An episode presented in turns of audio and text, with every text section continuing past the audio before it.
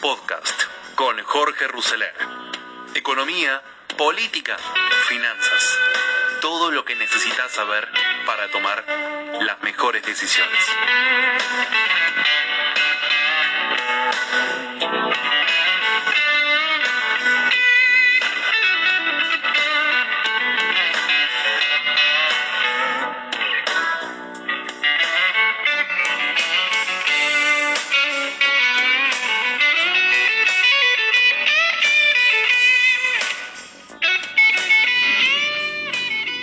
Llega el año electoral y se derrumban las máscaras.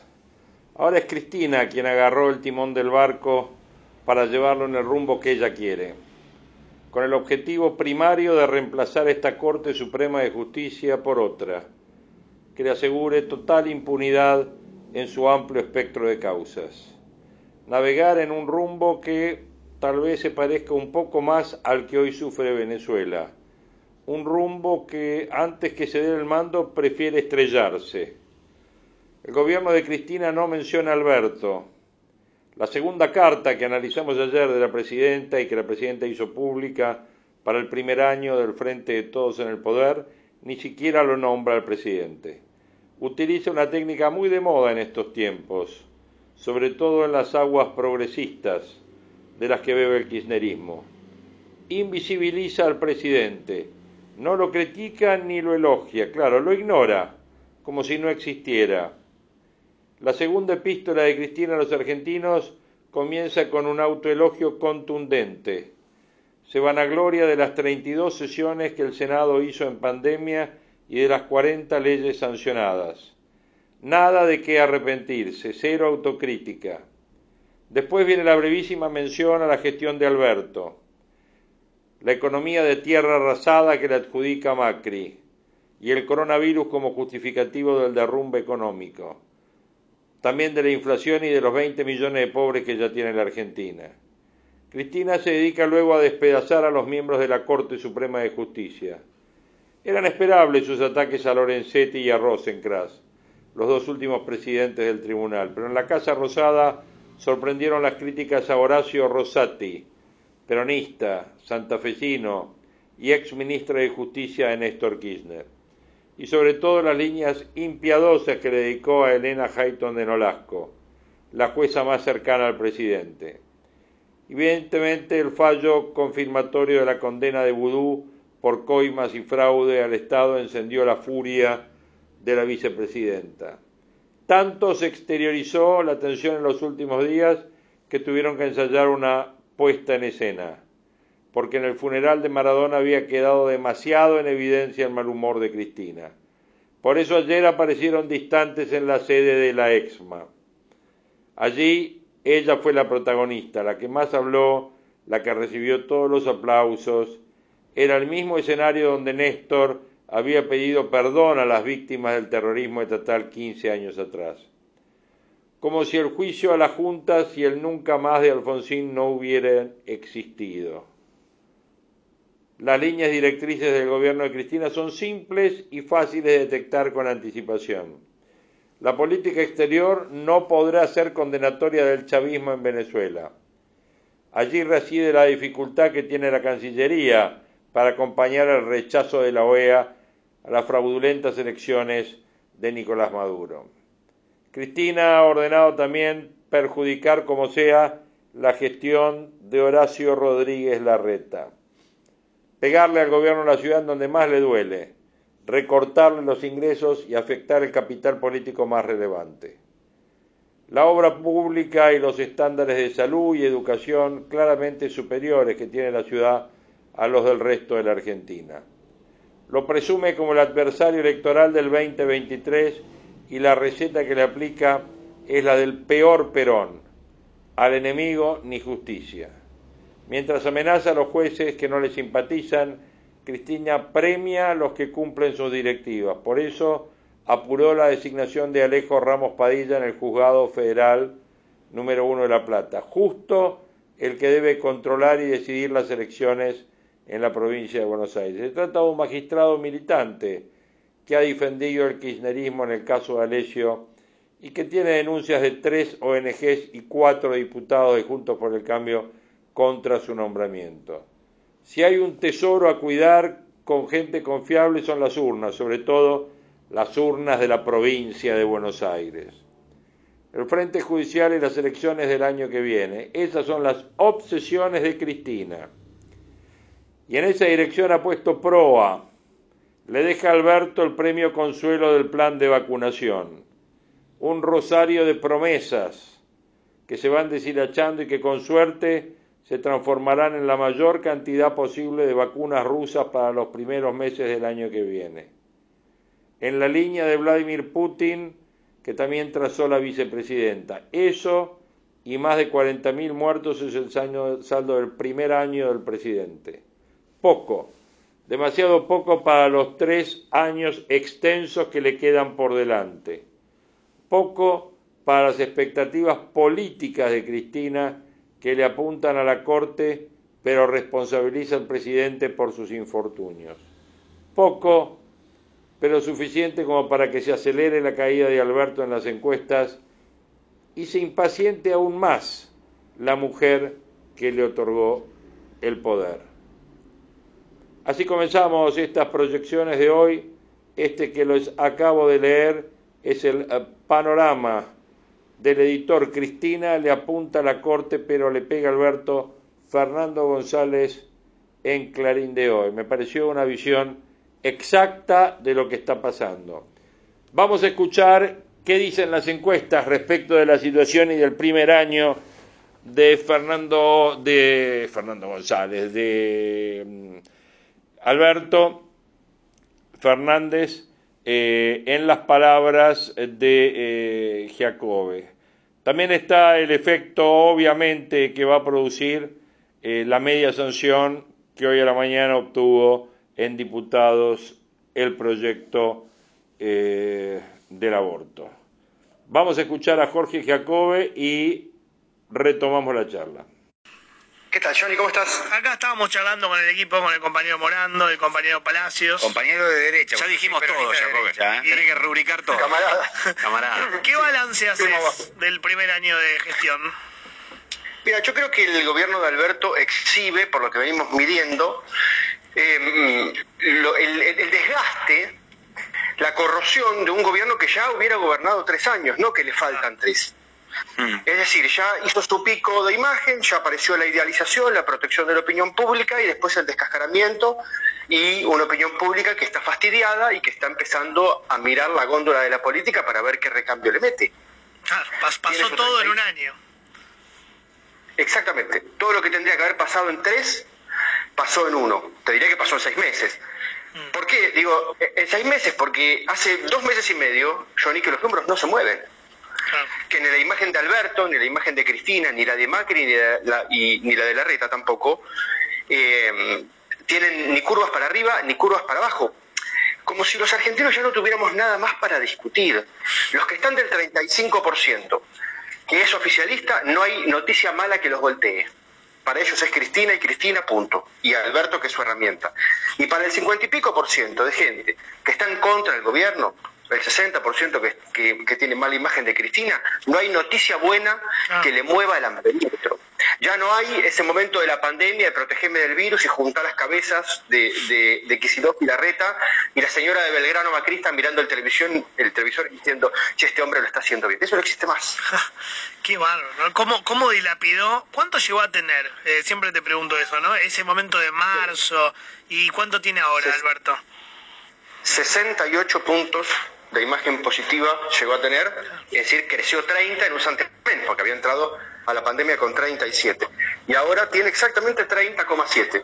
Ah, en la medida en la medida que se alejó de la reta, cuanto más cerca estuvo de la reta, o sea, la oposición, lo que fuera. Sí, pero no por la reta, ¿no? No, eh, yo no sé. No, ustedes son los que saben. Yo lo que digo es, cuanto más fotos juntos había con la oposición con la reta, más medía. Cuanto más se peleó y más se distanció, Jacobe te va a decir que pasó de ser un padre protector, que resolvió los problemas de la pandemia con un crecimiento de imagen general en la Argentina, un tipo que administra la crisis. ¿Estamos de acuerdo? Yo diría lo siguiente. Yo, sí, estamos de acuerdo, está perfecto. Yo en realidad voy a decir lo que dice Morando, ¿no? si no la corbata. la diría, diría lo siguiente. Em, Alberto en un momento pudo conectarse, pudo ser empático con un miedo y por ende una necesidad que tenía la opinión pública en ese momento, que era el miedo a la salud, el miedo al coronavirus y la necesidad de salud. ¿Ok? Dio la sensación, como decía Lucas, que se puso en el lugar del padre protector. Cuando vinieron un mes y medio después las necesidades de índoles económicas, el hombre no pudo conectarse con esas y planteó una división entre buenos y malos. Los que querían salud eran los buenos, los que querían eh, economía eran malos, perversos y desestabilizadores. Y cuando vino el tercer cúmulo de necesidades que eran todas las de índole psicológico, no relacionadas necesariamente con la economía, que tenían que ver con el encierro, con que falleció la abuela y no la pudiste ver, con que los pibes rebotan contra las paredes, con que no das más, con que no querés ver más a tu mujer. Entonces ahí el presidente se, se volvió a desconectar de esas necesidades, acuérdense que una periodista levantó la mano en una conferencia de prensa, dijo angustia y el tipo... ah, esa, fue la pregunta que definió un montón de cosas, ¿no? Señor presidente, gente con angustia. ¿Qué angustia le contestó, no? Cualquier cosa, ¿no? Claro, ¿de qué me estás hablando? ¿De qué me estás hablando? Es decir, negando las necesidades que tenía por lo menos una parte de la opinión pública. Entonces, queda demostrado que cuando un político se conecta con lo que a la gente le pasa, la opinión pública lo respalda y lo premia. Y cuando se empiezan a desconectar y viven en el yogur de la política, entonces la gente se desconecta. Última, Jorge, eh, buenísimo, eh, buenísimo. Jorge siempre, aborto. Me sorprendió, decilo vos, no te spoileo, el resultado de tu encuesta. Sí, a mí también me sorprendió porque hace un año y medio, dos años, Johnny, los números eran parejos. Era 45, 45 y 10 de gente indecisa, ¿ok? Y hoy es 27% a favor de que la ley se apruebe y 60 en contra. ¿Y cómo puede ser? Y bueno, ¿y cómo puede ser? Yo voy a ensayar cuatro formas de explicarlo, ¿ok? Hasta ahí los datos, ahora viene el análisis. ¿Esto se puede compartir o no se puede compartir? Cuatro. Por un lado, la discusión se partidizó. Esto sí está bastante demostrado en la encuesta, porque si vos ves que se, que se ve 27% general de todos los argentinos, entre peronistas es 40 y entre kirchneristas es 50, entonces decís, bueno, acá la bandera quedó de un lado y frente a un gobierno que está eh, muy em, cascoteado por la opinión pública, entonces si, se apropia de esa bandera, una parte de la población se resiente, me parece absolutamente claro. Bien, otra cuestión es la falta de oportunidad del debate. Mucha gente está diciendo, muchachos, esto no lo podemos discutir en este momento de pandemia Y, y, de la economía. Ahí me anoto. Bien, Después también en tercer lugar me parece que la discusión respecto de dos años atrás se complejizó, Johnny. Hace dos años teníamos que opinar respecto del aborto a cajón cerrado. Mm. Es decir, vos estabas a favor, estabas en contra, tenía que ver con las mujeres, los derechos, punto, se acabó. Mm. En estos dos años aparecieron discusiones que son de detalles de la ley.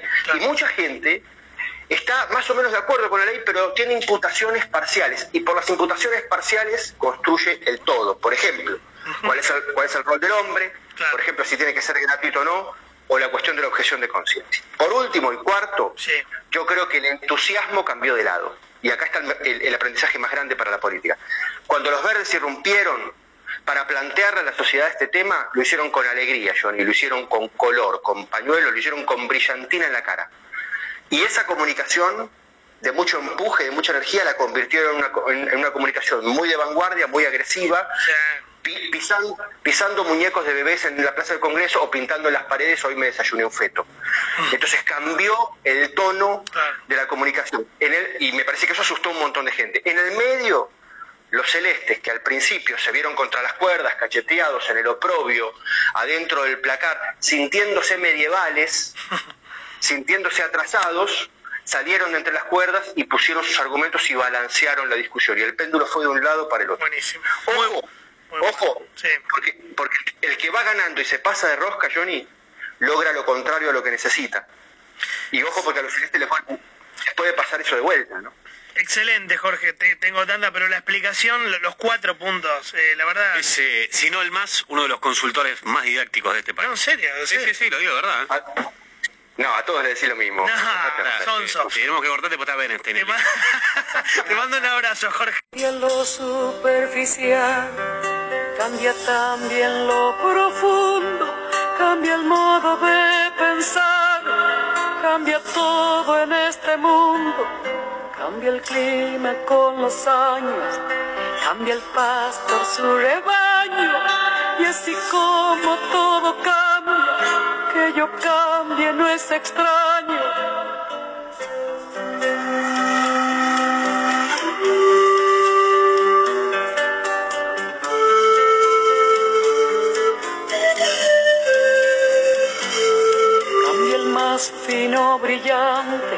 De mano en mano su brillo, cambia el nido el pajarillo, cambia el sentir un amante, cambia el rumbo el caminante, aunque esto le cause daño. Y así como todo cambia, que yo cambie no es extraño. Cambia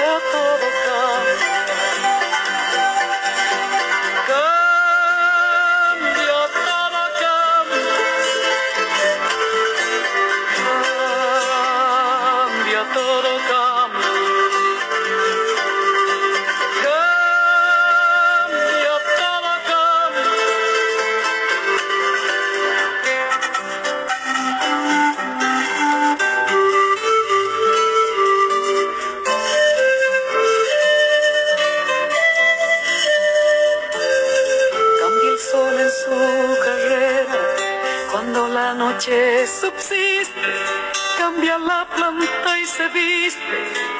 De verde la primavera, cambia el pelaje la fiera, cambia el cabello el anciano y así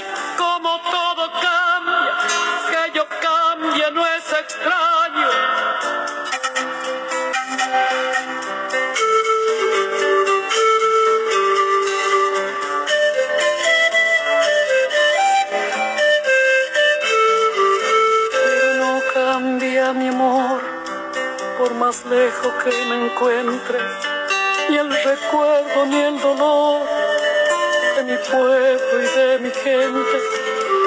Lo que cambió ayer tendrá que cambiar mañana, así como cambio yo en esta tierra lejana. Cambia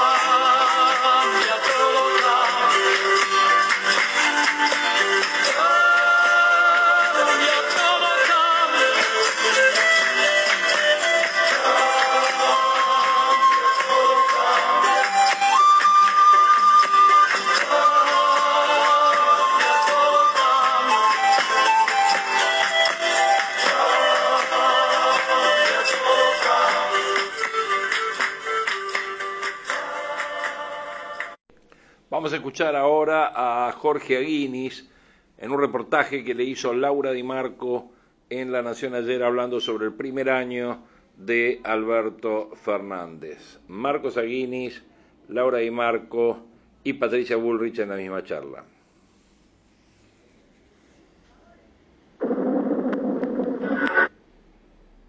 Quiero sumar a esta, a esta tertulia a un lujo total, que es Marcos Aguinis, lo tenemos, que te está escuchando seguramente Patricia, está escuchando lo que hablamos, eh, y que es un lujo porque, bueno, es un ensayista de primer nivel, no salió en la tele todo este año y lo tenemos aquí en la trama. Marcos, muy bienvenido, ¿cómo le va? Muy bien, Laura, gusto de verte. Igualmente. No sé si estaba escuchando recién lo que decía Patricia Bullrich sobre, bueno, la polémica esta de la ley penal juvenil. ¿Qué, qué, ¿Cómo ve esto? Estoy escuchando con mucha atención, desde luego, lo que dice es muy sensato y es absurdo que nuestro país quiera terminar o disminuir el delito apoyando solamente a los delincuentes. Esto es totalmente absurdo y trágico, porque de esa forma se aumenta la delincuencia, no se disminuye. Eh, Marcos, hoy eh, se cumple un año del gobierno de Alberto Fernández, del cuarto gobierno kirchnerista, si uno lo quiere ver así. ¿Cuál es su balance? Después lo vamos a charlar acá en la mesa, pero nos gustaría saber cuál es su balance. Un balance de un año en un minuto no es fácil. No, no, en un minuto no. Pero aquí hay muchas cosas que decir. ¿Sí? Bueno, lo escuchamos. yo pienso que el balance es negativo. Este ha sido un gobierno muy negativo se le puede echar la culpa a la pandemia, luego es lo que se hace. Echar la culpa a la pandemia o echar la culpa al otro. Esto es muy típico de la psicopatía, siempre echar la culpa al otro. Ahora se le echa la culpa a la pandemia. Si no hubiera existido la pandemia, posiblemente se hubiera echado la culpa a otro próximo. Se comenzó echándole la culpa a Macri de todo, se lo convirtió en el gran culpable de todo. O sea, en cuatro años, Macri es responsable de toda la desgracia del país de 70 años. Es notable, ¿no? Notable como lo hicieron. Pero ahora se habla de la pandemia. El resultado es muy negativo y lamentablemente Fernández será recordado como uno de los presidentes más tristes de nuestra historia. Más triste de nuestra historia. Fue elegido por ser un hombre débil, un hombre sometido, y es lo que está cumpliendo, está cumpliendo con su tarea. Eligió muy bien la vicepresidenta, fue en ese sentido muy hábil. ¿Lo eligió para poder manipularlo? Claro, para poder manipularlo, y lo que está haciendo. Nuestro país, como se dijo ya en varias ocasiones, no es un país presidencialista como exige la Constitución, es un país vicepresidencialista. Esto es realmente bochornoso. Eh, ¿Pudo leer la carta, la tercera carta de Cristina?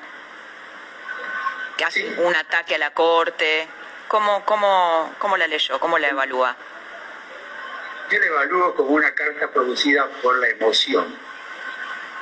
Ahora, ¿qué significa esa emoción? ¿Un avance o un retroceso? Esta carta no la escribí yo sola, desde luego. Fue apoyada por muchos colaboradores que seguramente también actuaron por emoción. Los políticos serán los que tendrán que determinar si esta carta significa una caída vertiginosa y desesperada o un real avance.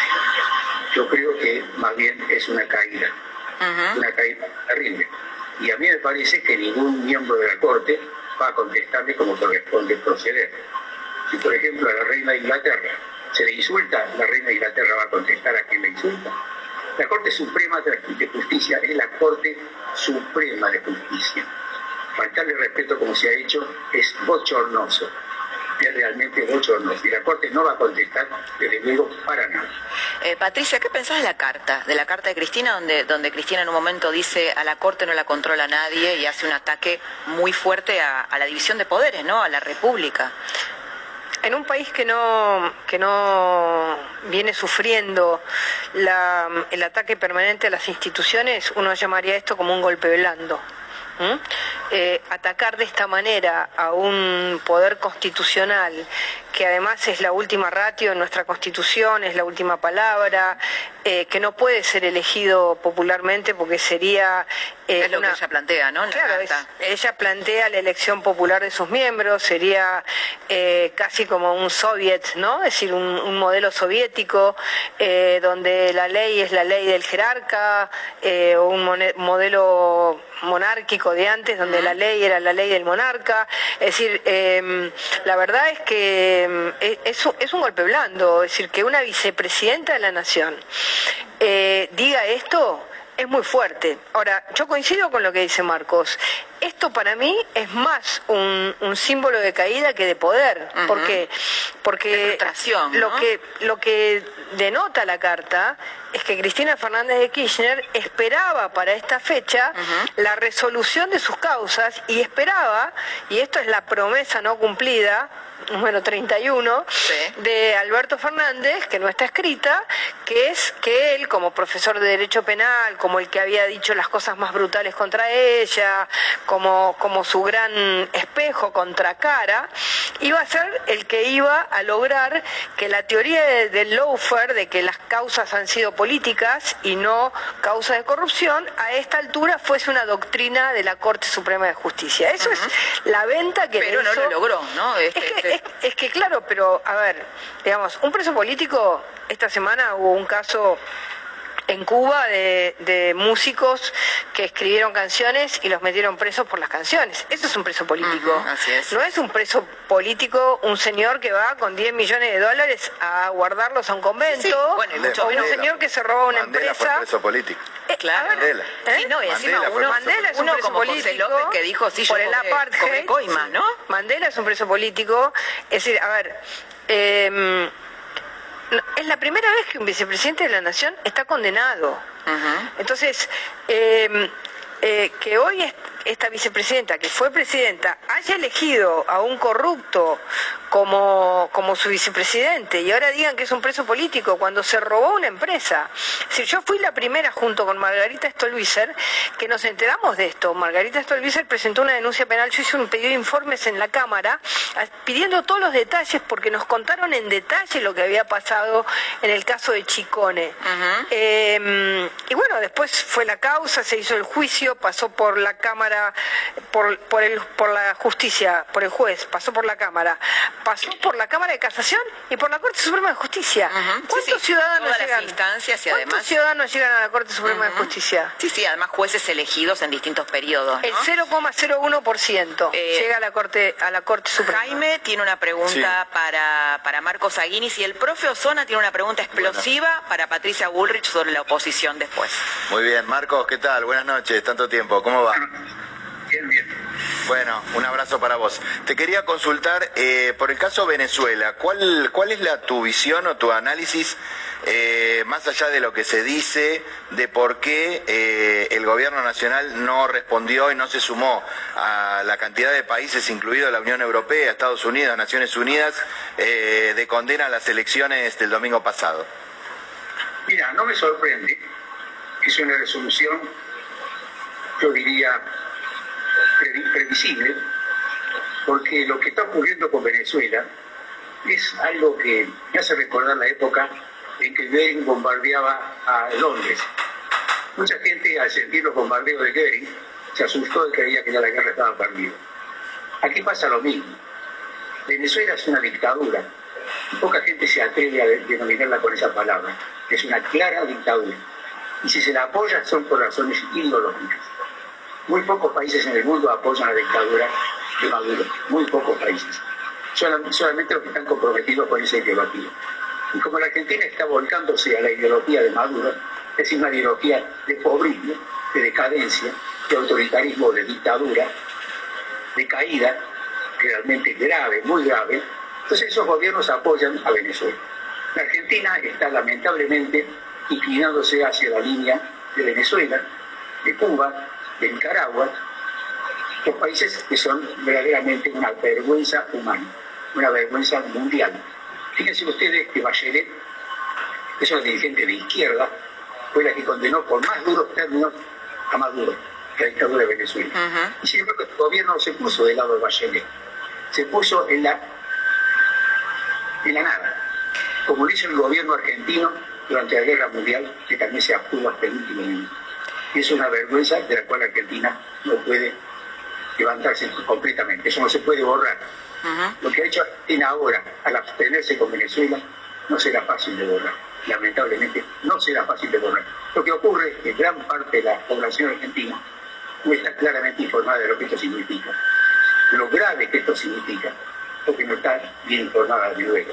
Y cuando se habla de educación, se cree aquí que la educación consiste en enseñar a los chicos que es lo más intelectual lo que se debe educar a nuestros chicos son los valores morales.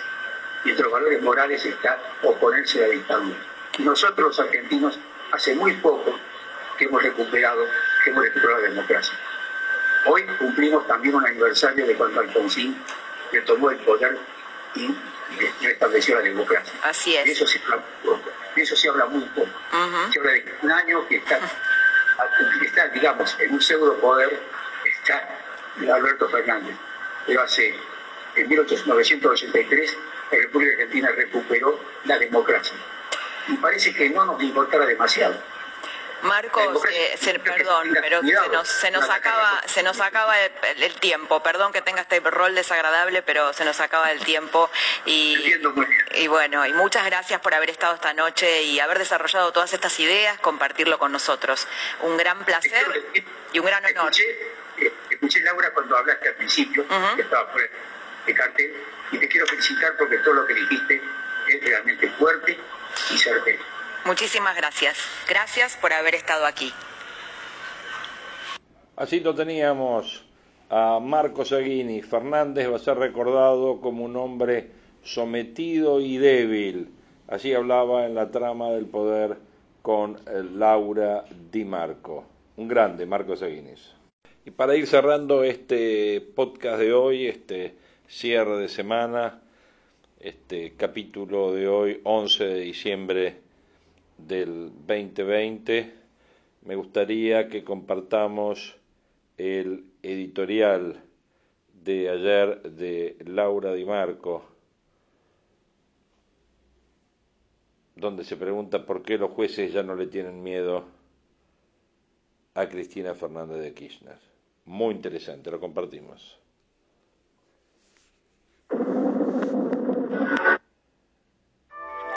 Hola, muy buenas noches, bienvenidos a la trama de esta noche y de este día en el que pasó absolutamente de todo, entre otras cosas un debate muy intenso que se está dando en el Congreso eh, por la legalización del aborto.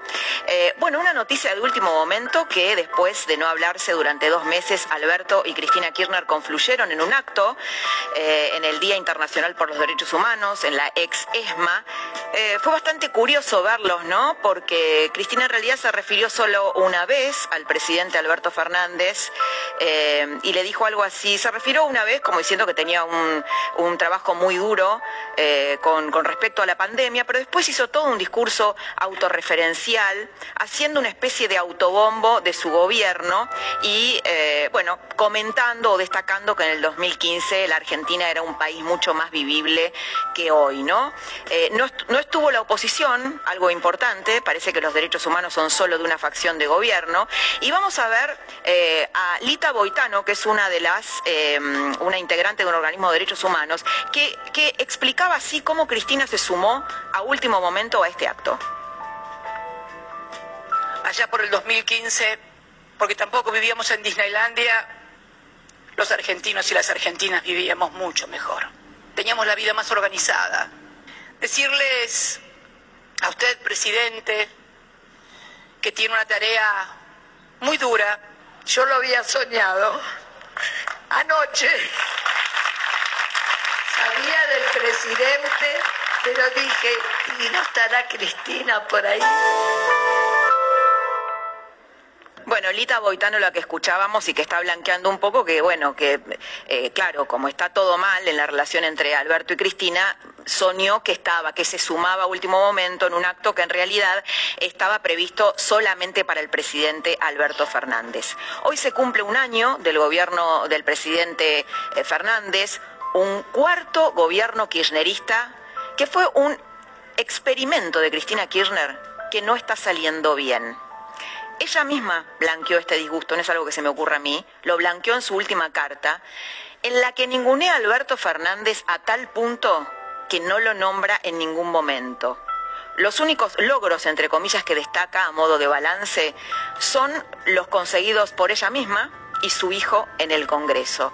Vamos, lo vamos a tener a Marcos Aguinis, que hace mucho que no habla para la televisión. Vamos a hacer un análisis con él, un ensayista extraordinario, un intelectual extraordinario, eh, y, vamos a tener el lujo en la trama de tenerlo eh, para, para analizar esto, ¿no? Para analizar la Argentina de hoy y esto que te estoy contando ahora.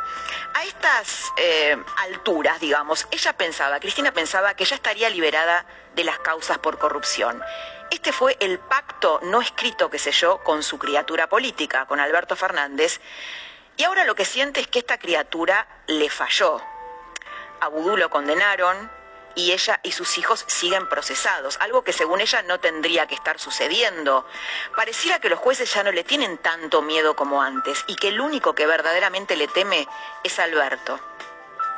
Ese pacto de impunidad como prenda de canje para que Alberto sea presidente lo blanquea como nunca antes en su tercera carta. Las cartas de Cristina son como explosiones, como bombas, como estallidos, que ella intercala en largos, larguísimos silencios. Porque Cristina gobierna con el silencio, hasta ahora gobierna con el silencio. Obviamente que eh, en esta frustración que ella tiene con Alberto Fernández y la Corte, porque le pegó muy duro a la Corte, hay un desconocimiento, hay un ninguneo de la división de poderes, ¿no? que es el corazón de una democracia. Si algo define eh, la democracia es justamente la división de poderes, ser un sistema de frenos y contrapesos. Eh, y el hecho de que el poder es, temporal, se ejerce por un límite, eh, la gente no se eterniza en el poder. Bueno, le está pidiendo a Alberto que transgreda ese principio y que intervenga en un poder que en una república se supone independiente. De hecho, en su carta denuncia que a la Corte no la controla nadie. Bueno, claro, en una democracia robusta, la Corte es o debería ser la última palabra y efectivamente no la controla nadie y por eso sus miembros necesitan, para ser electos, un amplio apoyo, un amplio respaldo de la dirigencia política, mayorías especiales. Pero ocurre que esta Corte no le está dando la razón, le está poniendo un límite y eso la enfurece, eso la llena de impotencia. La carta es eso, la muestra de su impotencia. Sin mencionarlo directamente, acusa a su criatura política, Alberto, de no haberla liberado de la tortura de lo que ella llama fair, que es el uso de la justicia para perseguir a enemigos políticos. Es decir, aquí no habría corrupción. Lo que habría es persecución a dirigentes que han beneficiado al pueblo. En su configuración mental, Alberto es culpable por esto, o al menos es inoperante. Hoy su hijo político, Axel Kisilov, también le acompañó en este reproche contra Alberto, larvado, ¿no? Lo, escuchamos. Eh, y cuando, y ahora siendo gobernador de la provincia de Buenos Aires, eh, yo siento que el Nofel está coreando. Obviamente la que más lo sufrió es Cristina, porque es un movimiento que evidentemente incomoda y molesta, este, pero de ahí para abajo eh, hay un hecho permanente de persecución.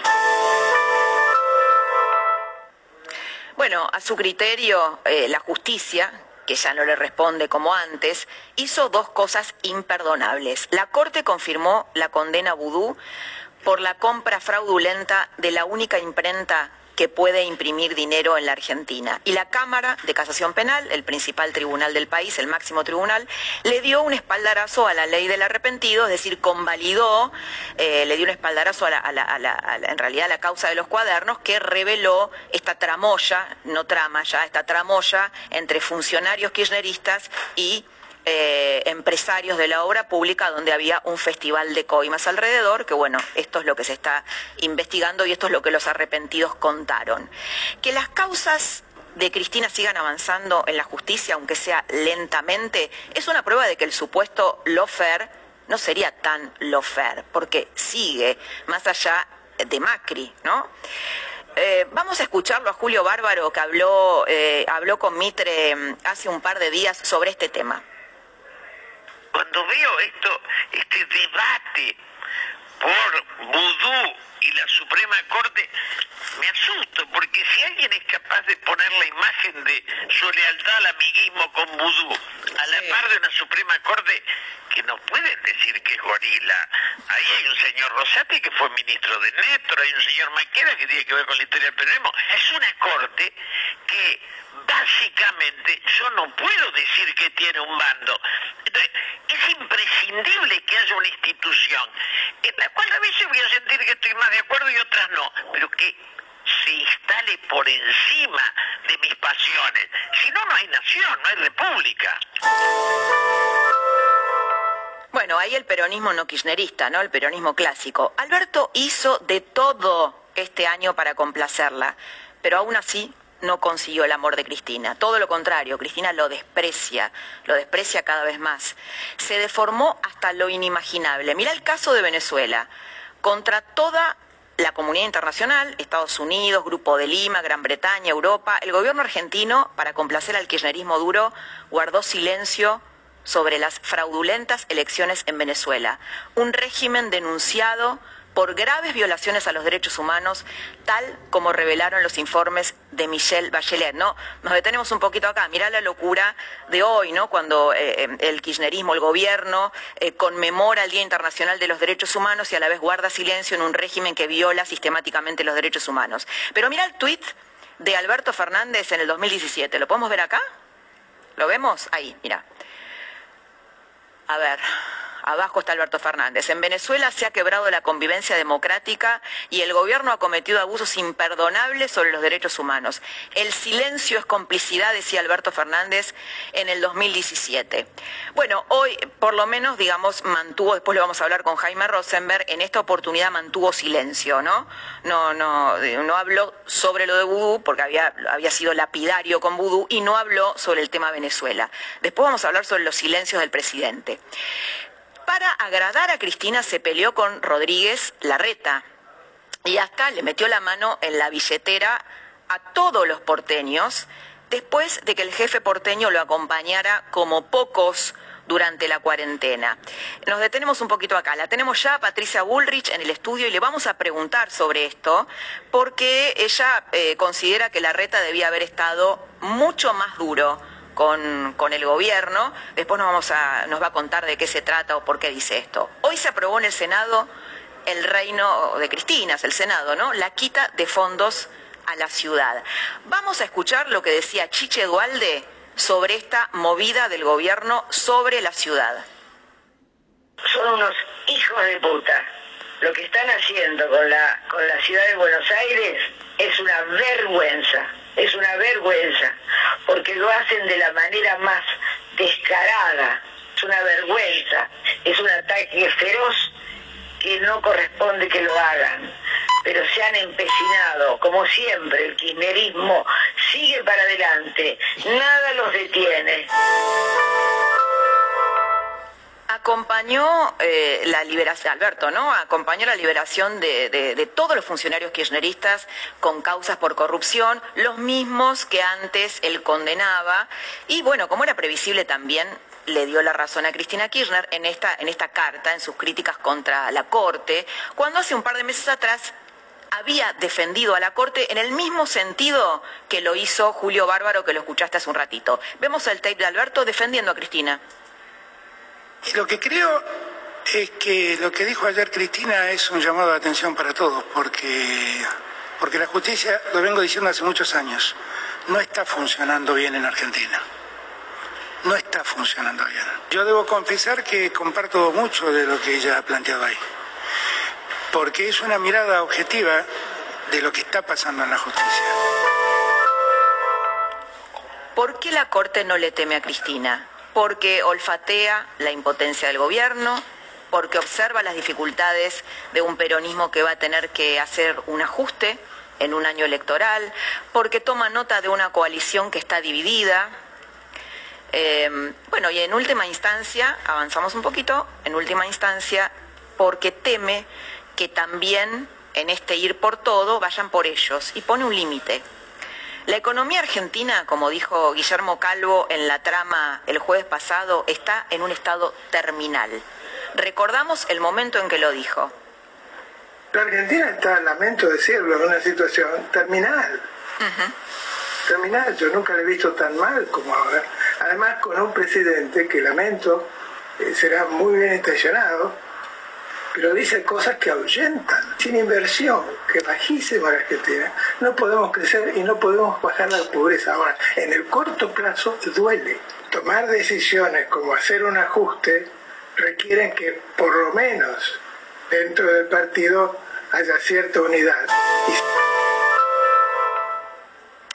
Bueno, Fiel elaboró un informe que dice que entre octubre y noviembre los precios al consumidor aumentaron un 3,7%, viene aumentando así, primero un 1 y pico, después un 1 y un, 2 y pico. Bueno, la realidad es que la tasa de inflación eh, crece mes a mes en la Argentina y el gobierno de Alberto Fernández eh, sigue sin tener un plan económico. La pobreza ha subido este año un 10%. Según eh, la Organización para la Cooperación y el Desarrollo Económicos, la OCDE, es una organización que busca eh, desarrollar políticas de prosperidad en el mundo, Argentina es el país con una caída más pronunciada del PBI, es decir, de la actividad económica, y el cuarto en el mundo, tomando la cantidad de víctimas del coronavirus por millón de habitantes. Se llegó a 40.000 fallecidos después de que el presidente, ¿te acordás?, pronosticara al comienzo de la pandemia, eso es lo que dijo al comienzo, que si fuera Macri, el presidente, los muertos por COVID serían 10.000, perdón, 10.000. Su gobierno cuadriplicó esa profecía, ¿no? Bueno, después de 10 años sin crecer, porque la Argentina hace 10 años de que no crece, es uno de los países del mundo que mayor número de impuestos tiene y mayor presión fiscal tiene. A pesar de eso, en los últimos meses se crearon 14 nuevos gravámenes. Alberto le reprochan todos, los hijos políticos de Cristina, Cristina, el kirchnerismo duro, y también Grabois, que orbita por ahí. Mira lo que dijo. Cualquier argentino, desde luego, y a cualquier funcionario público, y desde luego, eh, si, si no se puede hacer nada para evitarlo, hay que cerrar la Casa Rosada. En medio de esta situación terminal, el martes pasado un adolescente de 15 años se convirtió en asesino. Asesinó de un disparo en el cuello a Dimitri Amirian, para robarle una bicicleta. Era atendió alguna vez como médico o, creo que es eh, fisioterapeuta a Patricia Bullrich, después nos va a contar esto. Pero la realidad es que este homicidio reabrió el debate sobre la reforma del sistema penal juvenil, que sería una forma de proteger y reparar a las víctimas, por supuesto, pero también a los chicos que delinquen para poder recuperarlos. Esto, esto lo vamos a hablar con, con Patricia Bullrich en nuestra tertulia. Los chicos que delinquen tienen generalmente dos finales, o asesinan o son asesinados. La experiencia en el mundo revela que cuando el Estado interviene tempranamente en rescatar a estos jóvenes de 12, 13, 15 años que están en conflicto con la ley penal, tienen altas chances de recuperarlos para la sociedad. Es distinto a un delincuente que tiene un largo historial. El joven asesino había sido detenido antes de esto cuatro veces, es decir, el Estado tuvo cuatro oportunidades que perdió de evitar lo que era la crónica de una muerte anunciada, pero la desaprovechó. Lo único que hizo fue liberarlo y dejarlo en manos de padres que evidentemente no paternan. ¿Es esta la política de prevención de la que habla la ministra Sabina Frederick? Tal vez los dos únicos logros del presidente Alberto Fernández en este año de gobierno, digo con respecto a lo que él había prometido en su agenda y lo que efectivamente hizo, fue la reestructuración de la deuda con los bonistas, con los bonistas privados, y la probable sanción del aborto legal que en este momento se está discutiendo en el Congreso y que, eh, bueno, los números en realidad fueron cambiando a lo largo del día. Eh, lo vemos, sí, tenemos una placa ahí, ¿no? Los números fueron cambiando a lo largo del día, acá está, bueno, tenemos eh, un 126 diputados a favor, que son verdes, 17 indecisos y 109 celestes. Bueno, número que finalmente, luego de este editorial de Laura Di Marco, podemos estar eh, diciendo que fue un triunfo fuertísimo, ¿no? El logrado en la eh, votación de diputados. El aborto legal en el Senado, los verdes se aseguraron un buen arranque y la votación está muy peleada. Cristina dispuso esta tarde de manera sorpresiva que la comisión que encabece el debate sea la banca de la mujer y empiezan a tratar el proyecto el lunes.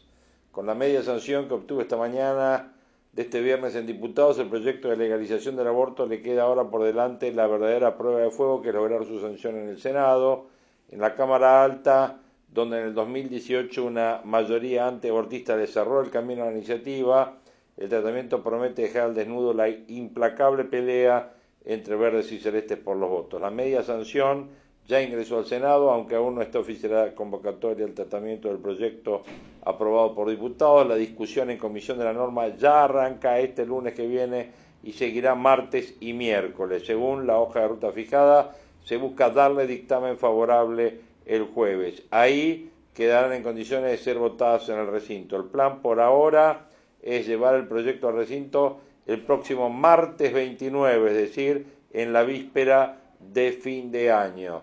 Hoy el senador Mayans, anti, antiaborto y jefe del bloque del Frente de Todos, volvió a cuestionar la iniciativa, dijo que es un proyecto que rompe el Estado de Derecho porque viola la Constitución, los tratados internacionales, el Código Civil y las constituciones provinciales y estoy a favor de las dos vidas, no en contra de nadie.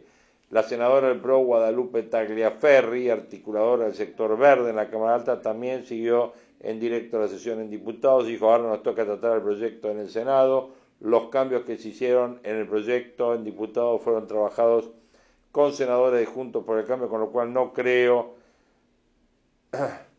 este, que cambie la situación, con lo cual hay mejores perspectivas que en el 2018. A último momento, este eh, miércoles, diputados introdujo un par de modificaciones el proyecto enviado por el Poder Ejecutivo, uno relacionado con la objeción de conciencia y otro con la autonomía de los adolescentes de entre 13 y 16 años para realizarse un aborto. Bueno, esos retoques fueron consensuados desde las sombras por Tagliaferri. Los cambios apuntaban a sumar votos en el Senado. Los giros de comisión, es decir, donde se tratará el proyecto, fueron oficializados en la tarde de este viernes y se terminaron de acordar en la mañana del viernes. De forma sorpresiva, la comisión cabecera será la banca de la mujer, cuya titular es Norma Durango y su vice es Guadalupe Tagliaferri. Ambas son verdes. Para aprobación del dictamen se necesita 10 firmas y la banca de la mujer tiene al menos 14 verdes. Los otros dos giros fueron a la Comisión de Justicia y Asuntos Penales, que preside Parrilli, y a la salud que preside Mario Fiat. Los giros seguramente dejarán disconformes a los senadores antiabortistas que querían que la comisión fuera la de salud como en el año 2018. La decisión de que fuera la banca de la mujer fue para que no liderara el debate un celeste ni tampoco un hombre en el caso de Parrilli. En lo que parece una jugada deliberada de estrategia parlamentaria, la integración de estas comisiones que se formaron a principio de año cuando ya se sabía que Alberto enviaría al Congreso la interrupción voluntaria del embarazo, fue pensada al detalle para que los verdes tuvieran mayoría por ahí. Según la foto de hoy, Salud sobre 17 miembros tiene 10 verdes, Justicia tiene 9 sobre 17. Y volviendo a las comparaciones con el 2018, pese a los esfuerzos que hicieron hasta el último momento, los senadores a favor de la legalización no lograron sumar las firmas para obtener dictamen de comisión. Fue casi un tiro de gracia para el proyecto. La iniciativa llega al recinto sin dictamen, directamente se votó la media sanción en diputados, lo que revelaba desde el vamos que su aprobación dependía de un milagro y no lo hubo. Esta vez, para la votación en el recinto, la pelea asoma más pareja. Hasta la noche de este jueves, el proteo hecho por Celestes indicaban que el sector sumaba 36 votos y los verdes 34. A la senadora neuquina Lucila Krexler se la contaba como indefinida. El senador 72 es José Alperovich, quien está de licencia tras haber sido denunciado por abuso sexual. Su ausencia impactará en los celestes. En el 2018 votó en contra. Pero los punteos que manejan los verdes muestran una paridad de 34 en contra y 34 a favor y 3 indefinidos. A un senador oficialista y a otra opositora que los celestes cuentan como propio, los verdes lo tienen votando a favor suyo. Pero hay dudas con lo cual habrá que ver quizás en el poroteo hasta fin de año, hasta el próximo 29, que es cuando vamos a ver si se complica la sanción o no. La especulación generalizada es que al tratarse de una ley que impulsa Alberto, a los verdes no debería costarle sumarle dos apoyos, ya con la certeza de la media sanción de diputados. Bueno, veremos un poco cómo cierra este panorama. Bueno, hasta acá cerramos con este capítulo de proyecciones de hoy, donde tuvimos a Jorge Giacobbe con el análisis del año del presidente, donde tuvimos a, Marcos Aguinis, también con el mismo análisis, y Patricia Bullrich, los dos opinando sobre la segunda carta de Cristina y la columna de Laura y Marco, ¿por qué los jueces de la Corte ya no le tienen miedo a Cristina? Y todo el panorama de la votación del aborto y lo que se viene, donde todavía esto no esté más cerrado, ¿eh? O sea, ojo que en el Senado puede haber cambios y esto quizás termina como terminó en el 2018. Veremos. Bueno, les agradezco que nos hayan acompañado en este capítulo y les mando un abrazo grande a todos. Gracias.